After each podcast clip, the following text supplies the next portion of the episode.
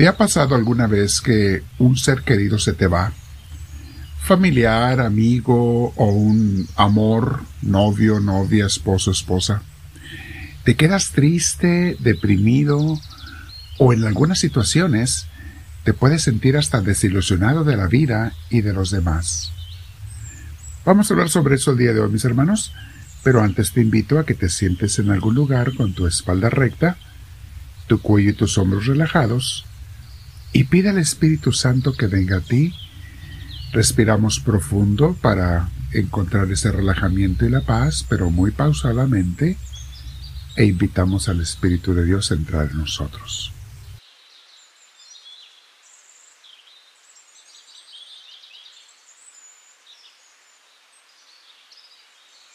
Dile en tu oración si gustas, Espíritu Santo, ven a mí, te lo pido Lléname de tu gracia, de tu amor, de tu presencia. Permite que lo que voy a pensar en este día, hablar, decir o hacer, sea para tu mayor gloria, sea inspirado por ti y que todo, todo sea de acuerdo a tu santa voluntad en mi vida. Gracias Señor. Yo te bendigo de antemano porque sé que escuchas mi oración y que todo lo que me pase va a ser bendecido por ti Aún las cosas desagradables, si son permitidas o mandadas por ti, las recibo, Señor. Nada más dame la fuerza, la paz y tu Espíritu Santo. Bendito seas, Señor Dios nuestro. Yo te digo con mis hermanos, gloria al Padre, gloria al Hijo, gloria al Espíritu Santo, como era en un principio, sea ahora y siempre, por los siglos de los siglos. Amén. El tema de hoy, mis hermanos, se llama Cuando un ser querido se va. Sí, se va de nuestras vidas. Y les digo, eh, es normal, es parte de la vida. A todos un día se nos irán todos los seres queridos, o si no, nosotros nos iremos de ellos. Unos se van de nuestras vidas porque por circunstancias de la vida se mudan a otra ciudad o se casan cambian sus actividades, sus vidas, tienen hijos, otros porque el trabajo los cambió de ciudad o de colonia, otros se van porque deciden alejarse de nosotros, algunos de ellos hay gente que así lo piensa, yo ya no quiero juntarme o ver a esta persona, y a veces algunos nos dejan con el corazón partido. Y algunos más se van porque se mueren, se van de esta vida temporal. Por eso, mis hermanos, algo que debemos aprender para nuestra sabiduría y libertad es que el único que permanece para siempre es Dios. Y Él sí es para la eternidad. No nada más para unos años, no solo para esta vida, sino para la eternidad. Dios es mucho más que todas las criaturas.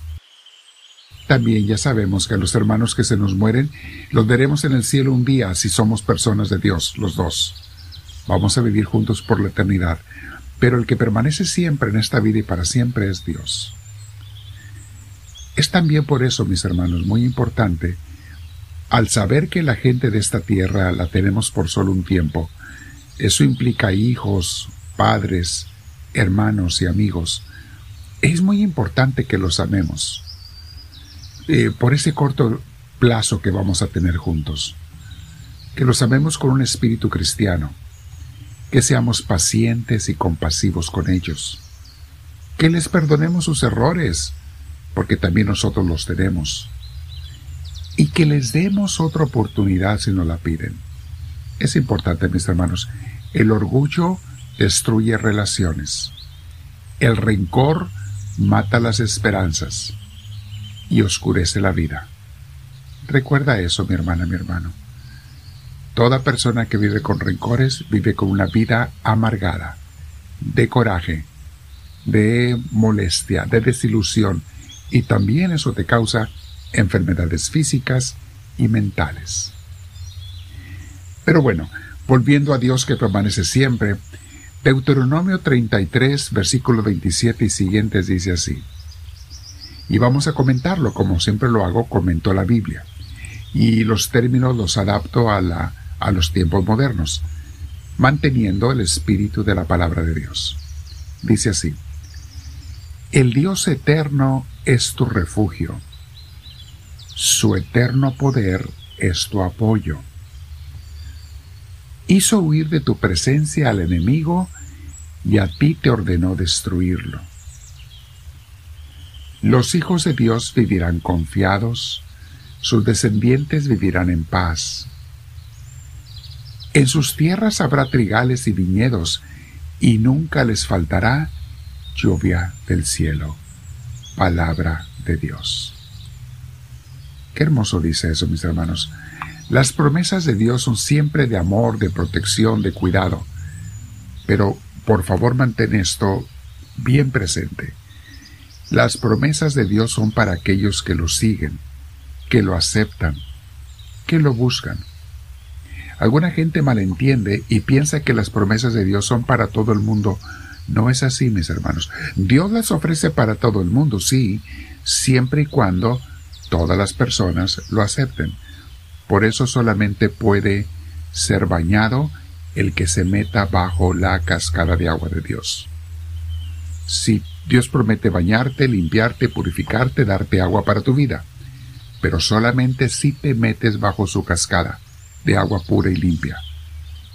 Si no te metes, por más que la promesa de Dios esté allí, esa agua no te llegará, no te purificará, no te lavará y no te dará vida. Así es que mis hermanos, las promesas de Dios son para aquellos que las aceptan, se acercan a Dios y viven con Él. Y en esta promesa, en Deuteronomio, Dios promete ser mi refugio, nuestro refugio eterno, nuestro apoyo, el poder que necesitamos para la vida, el que nos va a liberar de los enemigos, el que nos va a sacar adelante, el que aun cuando muramos nos va a dar el triunfo y la vida eterna. Ese es el Señor. Hubo una ocasión en que Moisés se sentía muy agobiado, mis hermanos, porque sentía que su trabajo era tan pesado, guiar al pueblo de Israel. Pero no tienes que ser como Moisés para sentirte a veces así. Padres, madres de familia, a veces andan cansados. Son mucha la responsabilidad de los trabajos.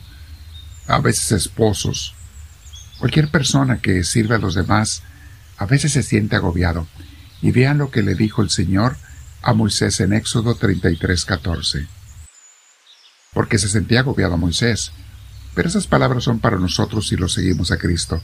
Dice así, Yo mismo te acompañaré y te haré descansar, dice el Señor. Palabra de Dios. Mi hermana, mi hermano, solamente te digo, pruébalo y verás. Prueba lo que es vivir con Dios. Sí, hay veces que se nos van los seres queridos, y tarde o temprano todos se van a ir.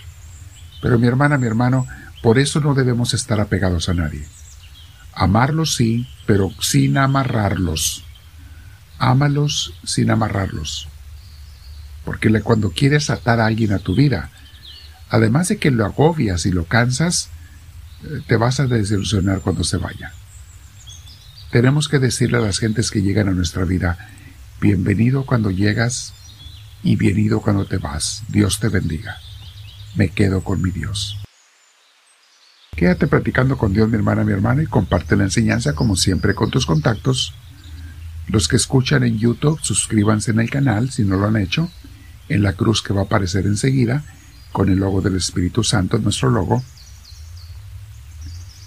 Y en las redes sociales, en otras redes sociales como podcasts, Spotify y demás, pues háganle seguimiento para que los canales nos den a conocer con gente nueva. Quédate practicando con Dios otros 15 o 20 minutos y dile, háblame Señor, que tu siervo te escucha.